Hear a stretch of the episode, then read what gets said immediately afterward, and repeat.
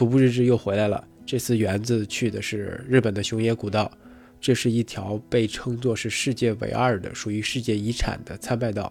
另外一条就是圣地亚哥的朝圣之路。园子之前走的 Camino 就是朝圣之路的一部分。熊野古道其实有千年的历史。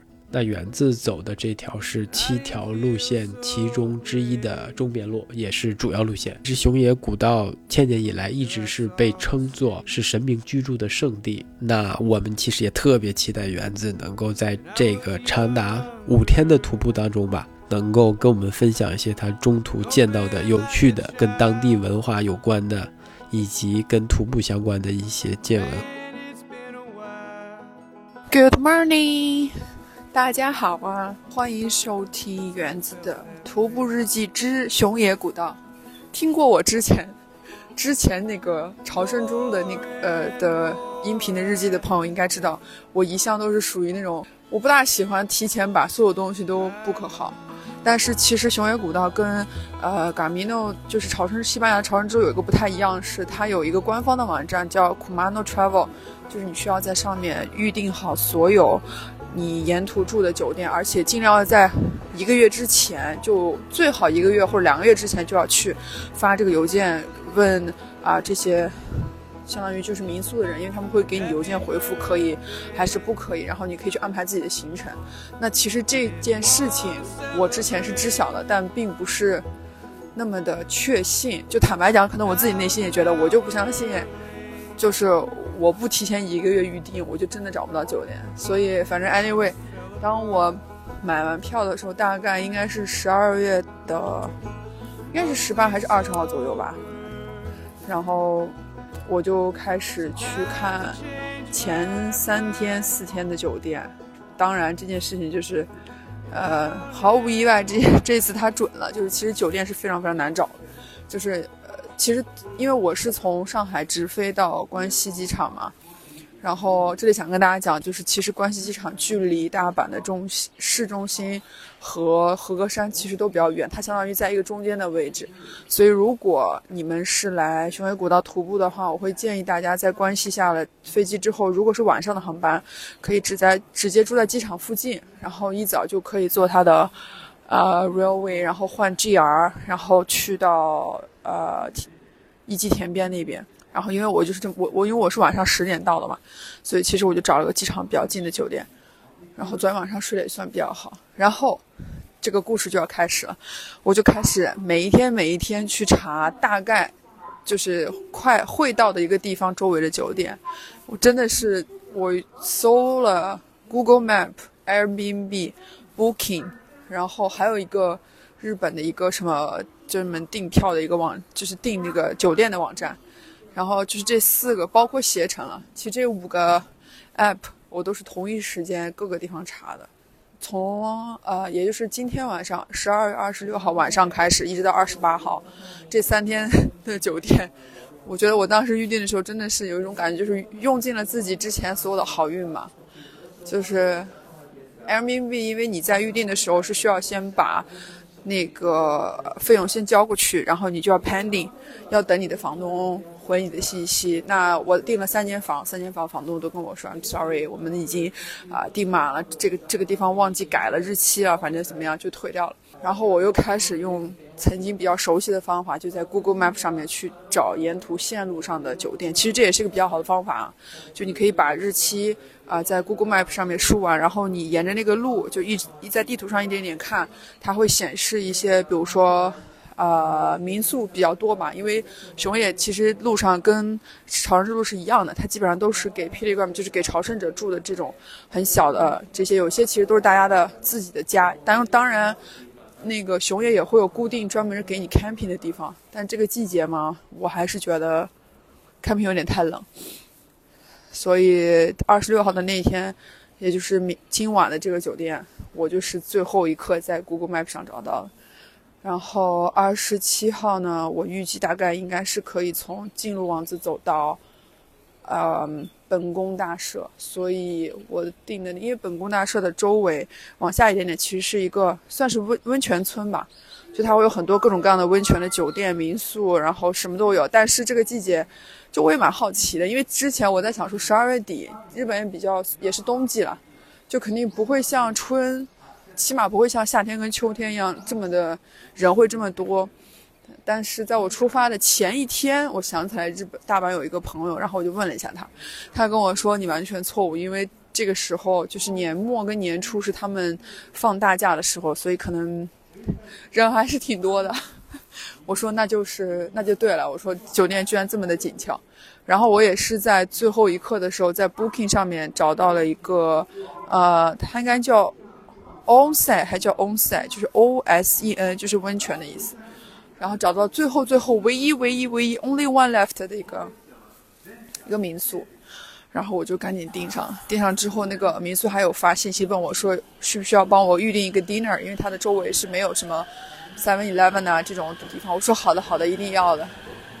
所以就等于我二十六、二十七就订完了。然后其实直到昨天晚上，我二十八号的酒店其实都还是一个未知数。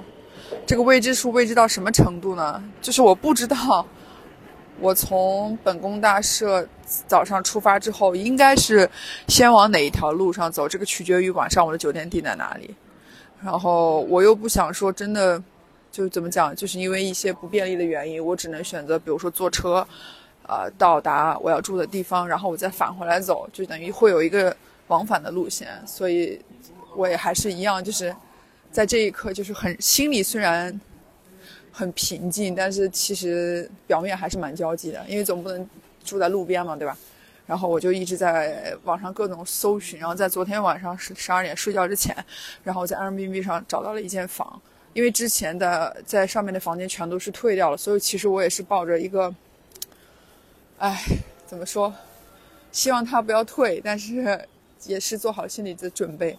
然后我付完钱之后，就给那个 host 发了一个信息，然后我就说：“嗨，我是 Heather，我大概会在二十八号的时候过去。”我说：“因为我只有一个人，所以我想知道你的这个房间在这个时间段是不是真的 open 的。”然后我说：“我已经找不到别的房间了。”大概今天早上我应该是六点起来的吧？起来之后我就收到 Airbnb 的信息，就是他已经 confirm 了我的那个住宿。然后我就超级开心。然后今天早上一出门，又是一个阳光明媚的一天。今天大阪这边天气特别好，好到我想起来我早上起来忘忘擦防晒霜了。等一下找个地方补一下。然后呢，此刻我现在是在 Wakayama GR Wakayama Station，就是和歌山的这个 GR 线上。这个 GR 其实有点像我们的。有点像我们和谐号的这么一个代代代名词吧，因为它很快嘛，所以我现在在这里在等着，大概差不多两三分钟之后的那个火车，然后就到一级田边了。我今天这一早真的就迷迷糊糊坐地铁、坐公交，然后一不小心就睡着，但好在没有睡过站，但这一路都是就是迷迷糊糊的就到了这个地方。然后还有一个想跟大家说，就是一定要在出发之前把日语需要用到日语的地，就是相当于就是翻译的 app，尽量要下好。如果没有下好 app 的话，其实苹果的那个拍照也是可以用的，就是你对应到你要想要去知道的，比如说你拍张照片，然后照它直接相机里面就会自动帮你扫描，扫描出来，比如说你选的是英文，那就是英文，就还算比较方便。但我今天比较幸运的是，我去的两个。买票的这种站点，然后里面都有会讲英语的小哥哥，呃，也有小哥哥，也有大叔，所以导致我还算比较清楚的能找到我要去的地方。好啊，现在是十二点四十七分，我现在在在记忆田边的公交车站门口，正在等。十二点五十这班车从田边出发，去一个叫啊 Takiji 的一个 bus station 啊。其实我觉得，呃，就是这种嘎米诺路线有一个最方便的是，你从那个高铁站出来之后，它就会有一个指引，告诉你这边有一个就是算是什么服务中心，就是 information desk，然后他这边就会给你讲，这里是可以领一些，比如说你要盖章用的这些呃盖章的证书，然后同时他也会给你一些意见。然后我刚才遇见一个比较有意思的事情，就是因为我到的时候已经是十一点三三十五了吧，我已经错过了十一点多的那班车，所以我只能坐十二点五十。那么我到这个站开始出发的时间就是一点二十左右。然后 inf 他这个 information 门口的小姐姐就建议我说，让我最好多坐两站。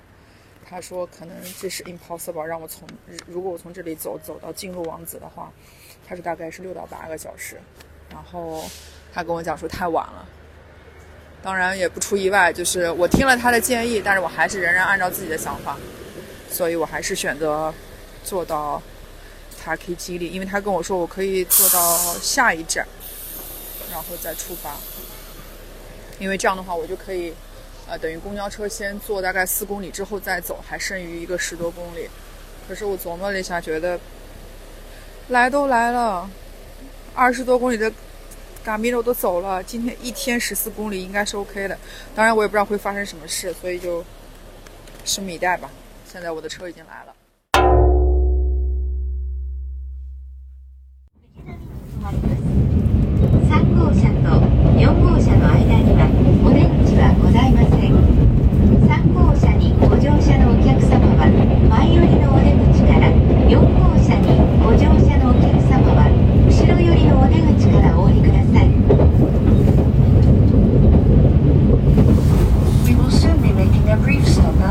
Minoshima. After leaving Minoshima, we will be stopping at Fujinami. There is no exit between cars number 3 and 4. Passengers in car number 3, please use the exit at the front. Passengers in car number 4, please use the exit at the back. まもなく美濃島、美濃島です。お出口は右側です。 ドアから手を離してお待ちください。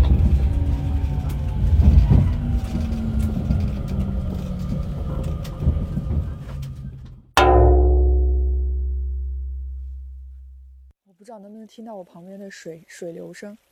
我从五点开始到现在，现在是六点十三分。现在中边路二十三号，就是数字是二十三。我已经大概走了一个多小时， 就是黑到真的，我所有的光就是我脑袋顶的这个头灯。我如果把头灯盖住，真的什么都看不见，因为这个古道上的树长得实在是太高太笔直了，就把月亮都挡住了。我终于听到了车的声音，因为我的右手边、右边、右就右手旁边是一个那个算也算是高速公路吧，就能听到车的声音。起码我觉得不至于安静的有点吓人。其实我刚才那一个小时走在这个路上，因为我想说让手机保存一点电量，所以我就开了飞行模式，也没有拍照，我这一路也没有听什么歌。然后每当我停下来休息喘气的时候，然后我就能听见，不是，就我就什么都听不见，不是什么能听见，就因为太安静了。就如果不，刚才还有一度也没有刮风，没有刮风，就是那种安静到让你觉得天呐，有点害怕哎，有点恐慌。啊，我现在面前是写着熊野古道，左边大阪本王子，右边牛马童子八百米。这就意味着我距离我的终点进入王子已经很近很近了。其实本来我在路上的时候，还挺想说打开语音唠一唠什么的，但是想说难得的这种安静，还是不要讲话了。我感觉这次朝圣之路可能就是日本的这次这个熊野古道，对我来说可能真的才是从头到尾的一个人吧，起码今天一天是这样。因为到现在这个这个黑到不能再黑的这个古道上，已经没有任何人类了。本来我以为我会特别的害怕，但其实当就是一切都特别安静的时候，就是你只能听见你自己，比如说衣服摩擦的声音，然后登山杖这个触地的声音，你的喘气的声音，除此之外就没有任何声音了。然后这个时候我发现，光的重要性比声音在这一刻来的还要有作用、有意义。因为我发现黑的不行的时候，我就已经把头灯就已经准备好了，然后我就一路往前走。然后本来想说，哎，是不是可以拍一下照片？我就把头灯遮了一下，然后发现不行，太黑了。然后就看到头顶的月光。啊，对，现在为什么想说打开语音是想跟大家分享一个我觉得我带的特别对的一个装备。其实刚刚有说过，就是登山除了登山杖之外，我觉得是帽子。我有戴两个帽子，一个呢是戴帽帽檐的那种，就是可以挡挡太阳，因为我忘记戴墨镜了。另外一个帽子就是线帽子，因为其实这个季节晚上还是会冷的，还是会刮风的。然后，当你差不多，我觉得没有那么多汗的时候，是需要把线帽子戴上的，起码保持你的脑袋没有受凉，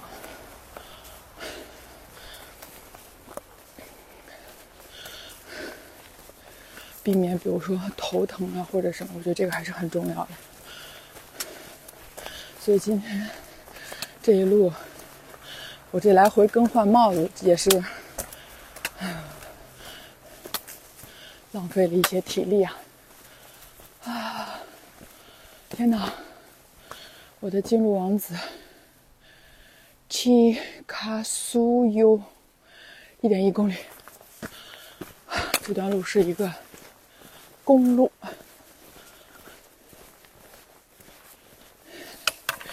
我就可以把账收起来了。我刚刚在一个小时黑黑的路上一个人走路的时候，突然之间脑海里想到一个话题，就之前我们录过的一期节目，叫 MBTI 的那个。然后我就想到，有一次跟这个我的一位怎么说呢，事业导师，哎，不知道事业导师能不能听到这期节目啊？吴老师在聊到这个 MBTI 的时候。然后我们就互问了一下对方是什么，哎，然后发现都是 I。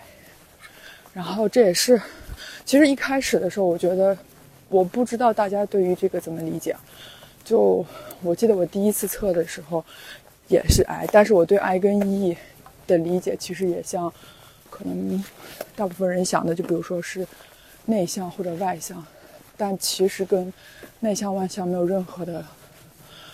关系，它应该我没记错的话，应该是 internal 跟 external 吧，或者是 inner side 跟就是，呃，当时那个吴老师说，其实这个 I 跟 E 是说你获取怎么说能量或者让自己开心的这种方式是来自于外在，还是说更多来自于内在？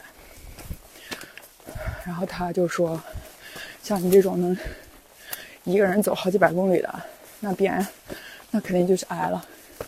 然后我就想说，哎，这个解释好像没错。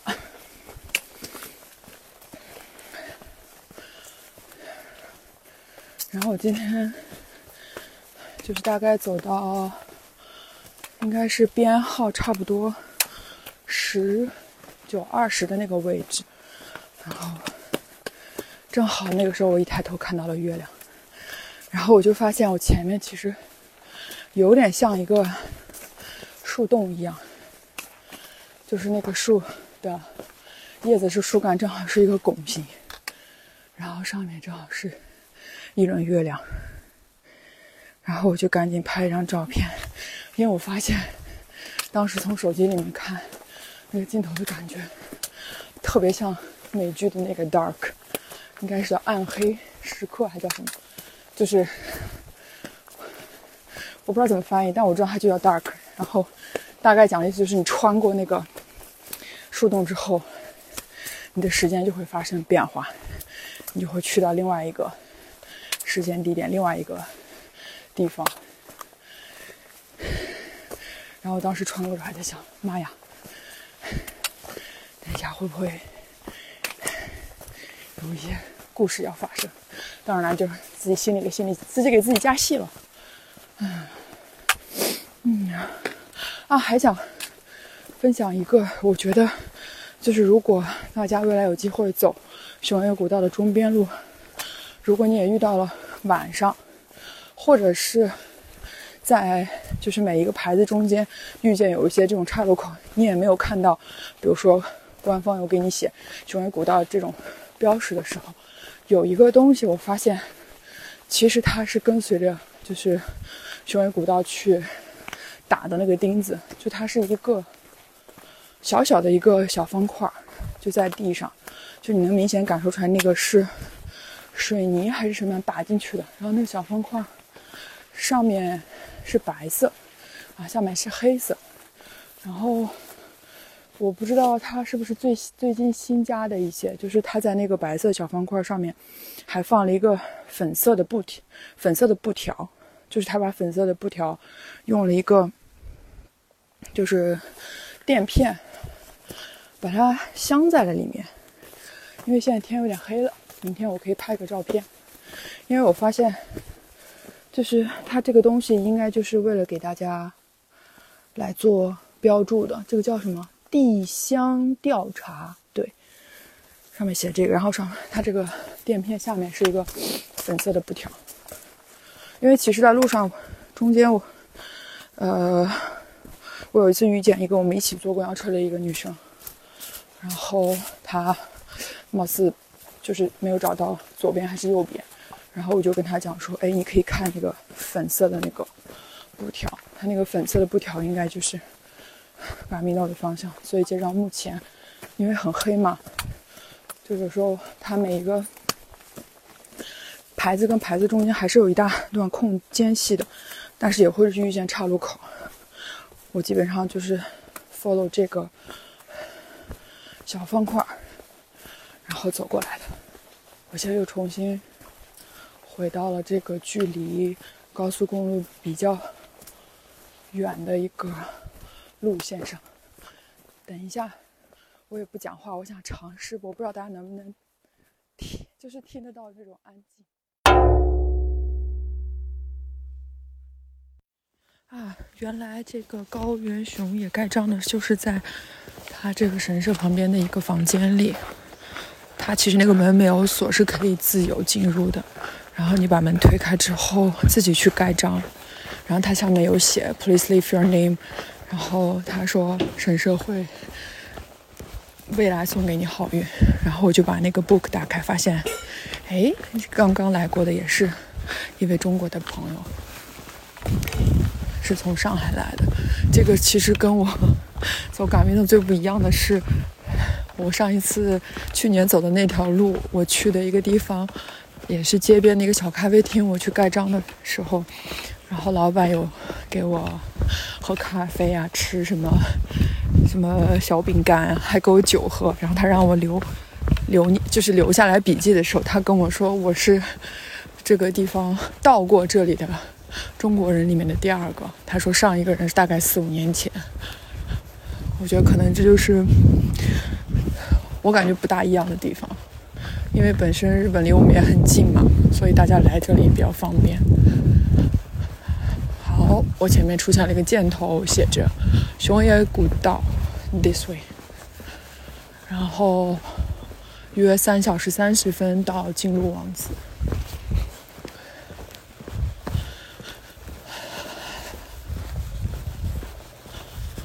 不会是又是一个大上坡在迎接我吧？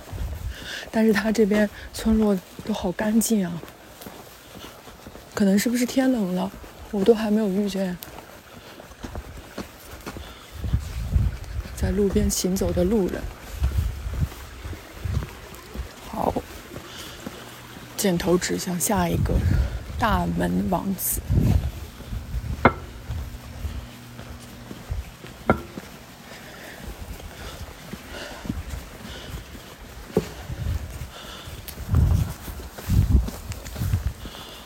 我是觉得熊野古道可能它为了保留原始的这种感觉，哎，我看到一只小小的哈士奇，所以其实它真的是进到这个村了之后就没有任何的 Seven Eleven。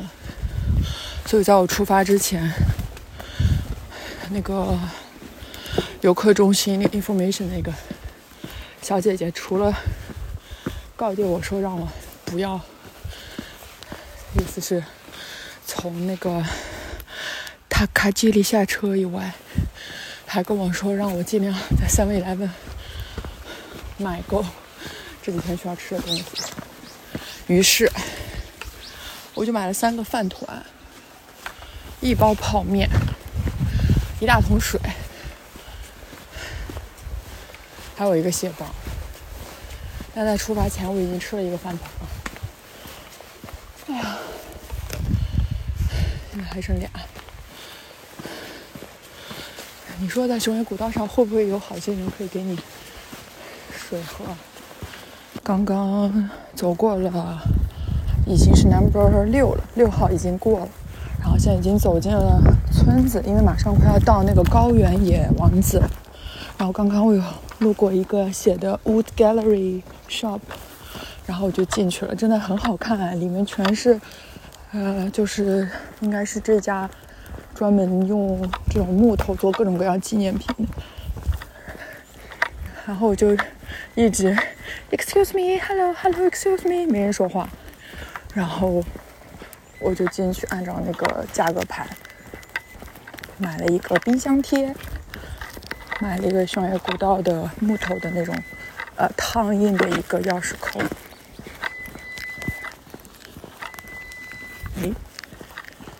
啊，中边路七号到了。我刚才默默的看了一眼，我今天要去的那个地方在二十八号。我现在还有二十一个数字在等着我。据那个呃，它的指引上面写，大概五百米会有一个指示牌，就是标数字的指示牌。所以我现在距离二十八还剩二十一个呀。其实现在走进的这个村子就有点像，嗯，西班牙那个朝圣之路。当你走进那些，就是，哎呀天哪！我这个嘴，我居然忘记我走的那个那个镇叫什么了。反正就是因为这里已经，你听，有一些水声。然后刚才还有一个老奶奶开着她的那个代步小电动。从旁边过去，但我觉得这个村镇跟西班牙最不大的不一样是，在这里非常非常安静。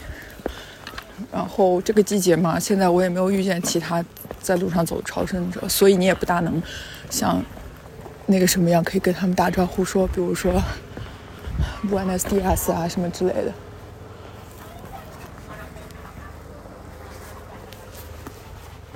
因为也大概率没有人跟你打招呼。哎，我现在到甘高原熊野神社了。啊，其实它这里每一个神社的这个门口都会有一个这种，就是应该怎么说，特别像开字一样的一个。一个形状的一个雕塑，一个木质的一个雕塑。然后我觉得比较好是它，就是你感觉可能会是路的时候，如果它不是熊野古道，它会写一个 Not Kumano Godo。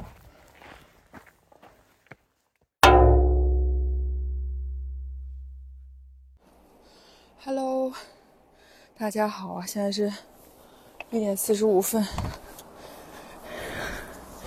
我从那个 Kitanabe，就是一起记忆田边那边坐了一个八十五路公交车，然后到了这个地方叫 Taki Taki 基里，就大概要坐四十多分钟的公交车。然后这是中边路的起点，嗯，结果起点刚看到起点就是一个巨大的上坡，我真的是服了。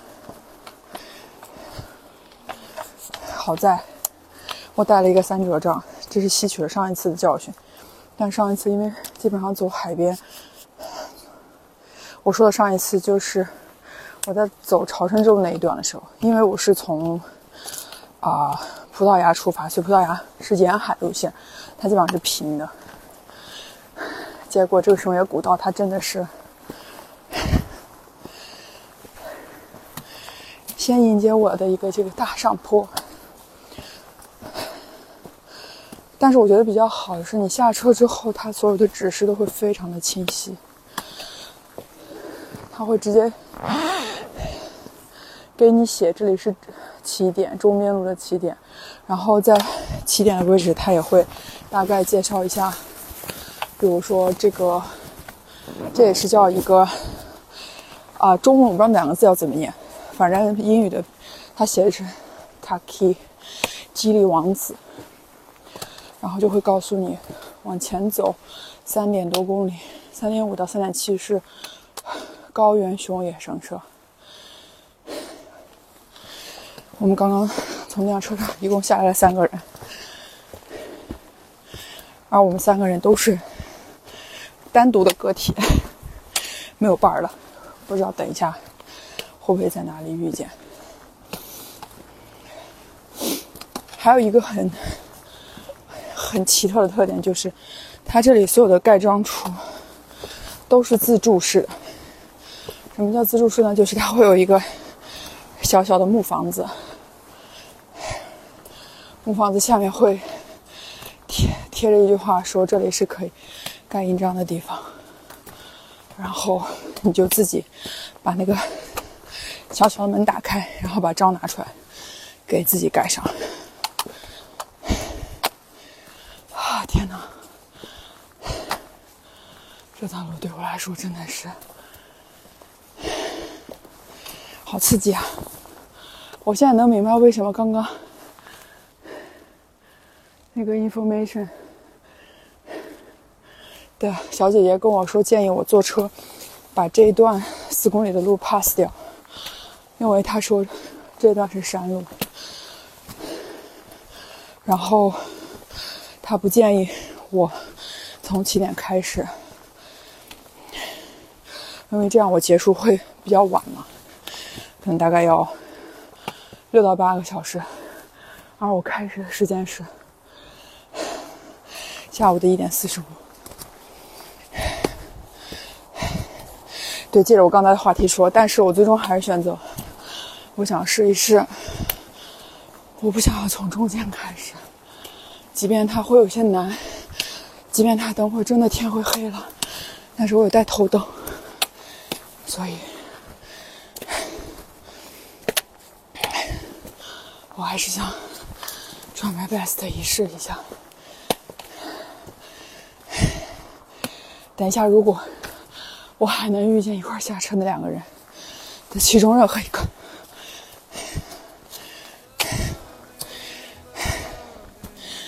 我都要上去跟他浅聊一下。